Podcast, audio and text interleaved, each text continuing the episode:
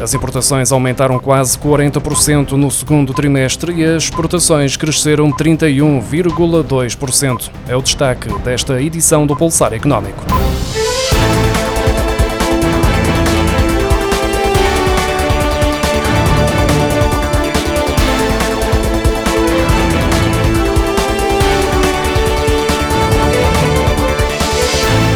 Estimativa rápida avançada esta quinta-feira pelo Instituto Nacional de Estatística indica que as vendas de bens ao exterior aumentaram 31,2% no segundo trimestre, período em que as compras no comércio internacional cresceram 39,9%. Numa comparação com o mesmo período de 2020, o ano do pico da pandemia de Covid-19, percebe-se que as exportações e as importações aumentaram quase o dobro. De sublinhar que estes números podem estar influenciados pelo efeito do aumento da taxa de inflação, já este mês de julho, quando o INE avançou com os dados de maio, foi indicada uma subida de 40,6% nas exportações e de 46,4% nas importações, sendo que cerca de metade destas variações traduzem o crescimento dos preços e não propriamente o aumento do volume transacionado.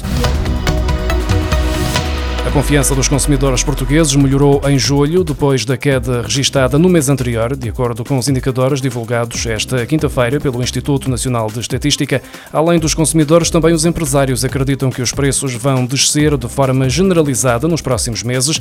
Segundo o INE, esta recuperação da confiança é explicada em grande parte pelo contributo das expectativas relativas à evolução futura da realização de compras importantes por parte dos particulares e das perspectivas sobre a situação económica económica do país. Contudo, as expectativas relativas à situação financeira do agregado familiar contribuíram negativamente para este indicador.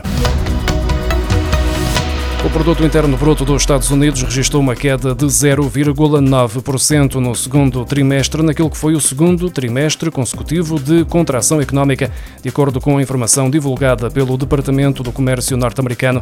Esta contração atira a economia dos Estados Unidos para uma recessão técnica na semana em que foi efetuada uma nova subida dos juros em 75 pontos base.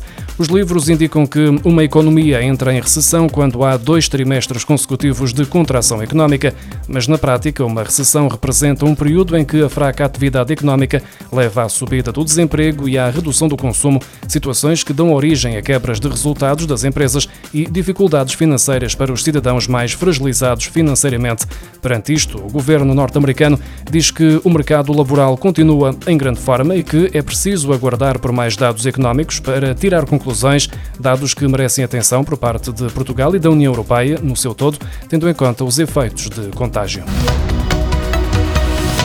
Os bancos com atividade em Portugal eliminaram mais de 3 mil postos de trabalho e fecharam mais de 350 agências entre 2020 e 2021, a redução de trabalhadores e de balcões mais elevada desde 2016, de acordo com os dados do Banco de Portugal. No ano passado foram contabilizados 58.859 trabalhadores no setor bancário em Portugal, menos 3.027 do que em 2020 e o número mais baixo desde 1990.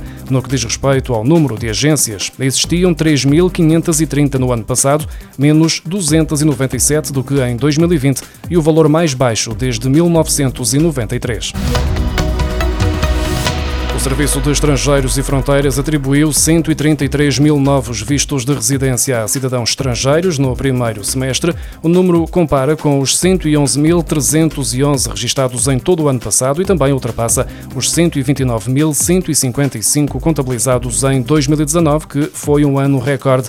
Em 2020 tinham sido 118.124. Dos 133 mil novos vistos, 47.600 são imigrantes brasileiros. Esta é a maior comunidade estrangeira em Portugal, que ultrapassa já as 250 mil pessoas distribuídas pelo país, sobretudo em Lisboa, Porto e cada vez mais pelo Algarve.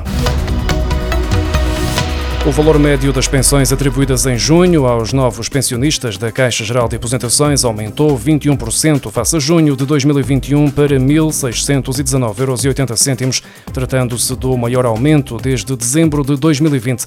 Estes dados fazem parte da síntese da execução orçamental de junho, divulgada esta semana pela Direção-Geral do Orçamento, que mostram que, no espaço de um ano, as novas pensões por velhice atribuídas em junho aumentaram 284 euros. De referir ainda que, em Em junho entraram na reforma, por velhice, 1.596 funcionários públicos, sendo necessário recuar a dezembro de 2019 para encontrar um número de novos pensionistas mais elevado.